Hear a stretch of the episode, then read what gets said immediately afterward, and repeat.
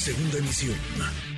Manuel López San Martín, en MBS Noticias. Le agradezco mucho estos minutos al presidente Coparmex, José Medina Mora. Gracias, eh, José, ¿cómo estás? Muy buenas tardes.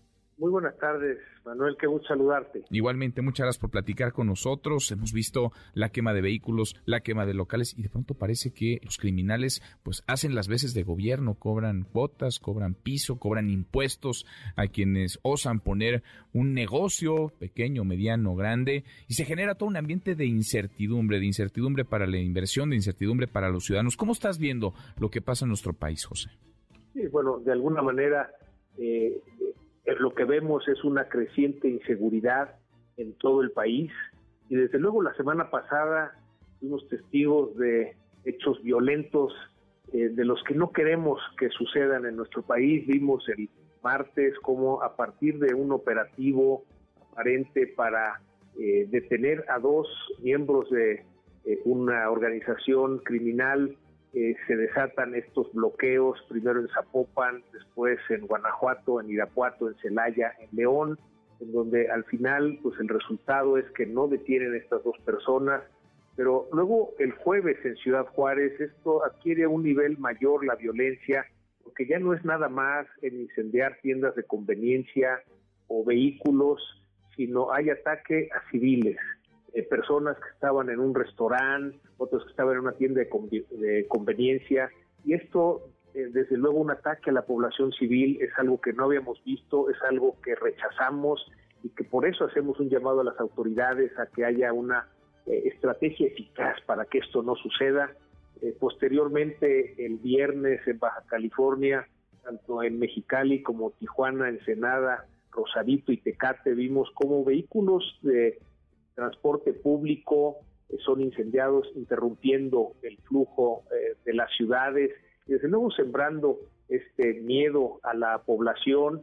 Eh, posteriormente, el fin de semana en Michoacán, que detienen a estos grupos armados, que hay incendio de una gasolinera, en fin, esto ha detenido por el alto contenido de violencia la vida diaria de los ciudadanos. hemos visto que más o menos se tardaron eh, tres días en recuperar las operaciones, comercios que estuvieron cerrados, escuelas que no tuvieron clases, industrias que estuvieron cerradas.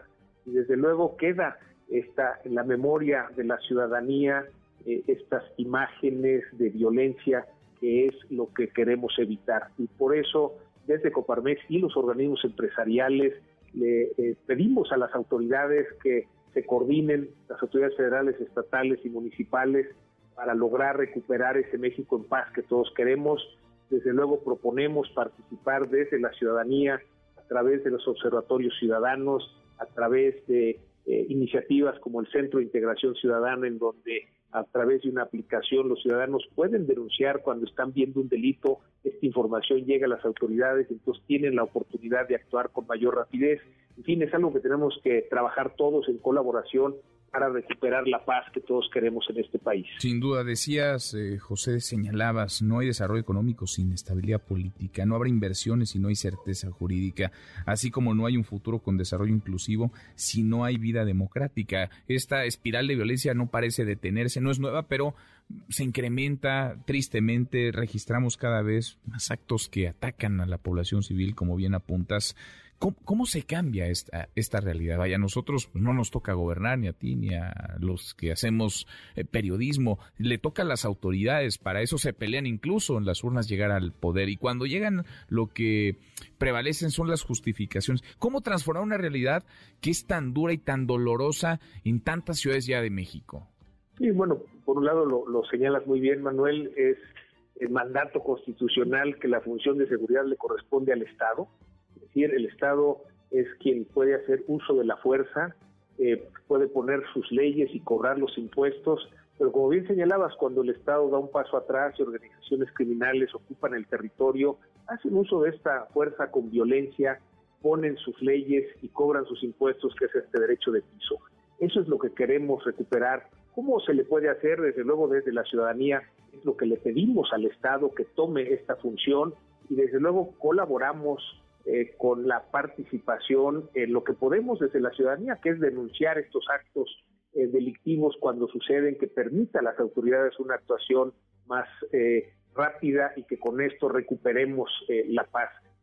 desde el clamor de la ciudadanía, es lo que queremos es un México en paz, y desde luego por eso pedir a las autoridades. Mencionabas también, Manuel, que cuando hay eh, inseguridad, pues esto detiene las inversiones. Hemos detectado como tres causas que han detenido las inversiones en nuestro país. Lo primero es esta creciente inseguridad, que además ha sido exacerbada con la violencia la semana pasada. Una segunda causa es la incertidumbre política, cuando se pone en duda un acuerdo de libre comercio, el TEMEC, en donde nos comprometimos a dar las mismas condiciones a las empresas mexicanas que a las estadounidenses y canadienses, y con la ley de la industria eléctrica se le da prioridad a la Comisión Federal de Electricidad, empresa del Estado mexicano.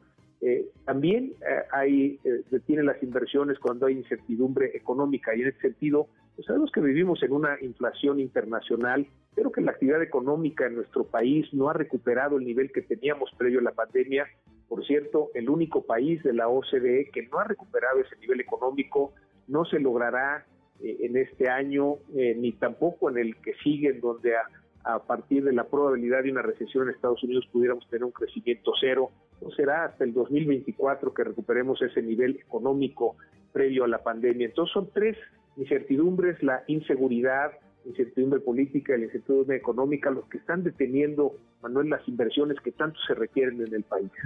Es, es, importantísimo esto, porque de pronto uno piensa también en, en, los empresarios y en estas inversiones de las que hablas y se imagina los grandotes nada más, pero hay un montón de negocios, pequeños negocios, negocios familiares que batallaron de por sí muchísimo para sobrevivir, para subsistir en la pandemia y ahora encuentran este panorama de incertidumbre en donde no hay Estado de Derecho, en donde pues llegan y les, y les atropellan. Lo mismo con alguna legislación que el crimen haciendo y deshaciendo a, placer una situación está muy preocupante. ¿Cómo están las cosas tú que tienes contacto y comunicación con el empresariado en todo el país?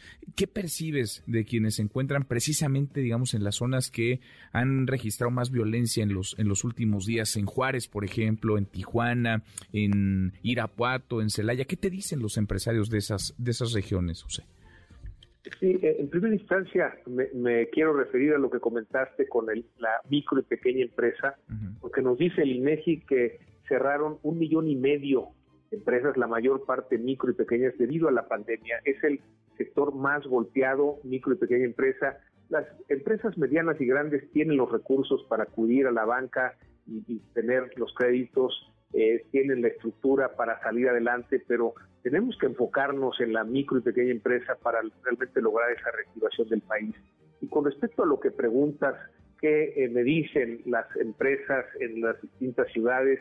Es decir, el, el, viernes estuve en la ciudad de Celaya y desde luego pues es un impacto eh, que más o menos duró tres días para restablecer la normalidad. Ya el viernes ya había vida normal en la sociedad, estuvimos circulando por el centro, en donde pues hay ya una reactivación de las actividades productivas, eh, personales y familiares, sin embargo queda en la memoria los hechos que ocurrieron. Eh, en el caso de Ciudad Juárez es donde hay un impacto mayor y eso tiene que ver, Manuel, con que hubo estas acciones en contra de civiles, que algunos salieron heridos, otros fallecieron en, en esas acciones y eso es lo que más duele a la sociedad y en ese sentido pues cerraron en Ciudad Juárez eh, plantas industriales, maquiladoras, comercios, eh, instituciones educativas, las familias. El día de hoy que tuve comunicación con em, empresarios de Ciudad Juárez, pues sigue el dolor a, flor de piel, es decir, es un acto tan violento que no se olvida, lo que se pide es que esto no se vuelva a repetir, eh, quizá es en las ciudades donde con mayor intensidad se vivió estos actos de violencia precisamente por estos ataques a la población civil. Qué duro panorama, ojalá, ojalá salgamos pronto de estas y ojalá pues haya oídos sensibles para escuchar la realidad que están padeciendo millones de, ciudadanos. José, gracias, gracias por platicar con nosotros esta tarde. Con mucho gusto, Manuel, gusto saludarte y un saludo para toda tu audiencia. Igualmente, muchas José Medina Mora, presidente de Coparmex. Ojalá, ojalá, más allá de aferrarse a una estrategia o una narrativa, más allá de pensar que con saliva, que con palabras se transformará la realidad, haya sensibilidad para escuchar y para tomar decisiones con base en esos reclamos que son legítimos de ciudadanos que están viendo afectada su vida, su vida cotidiana.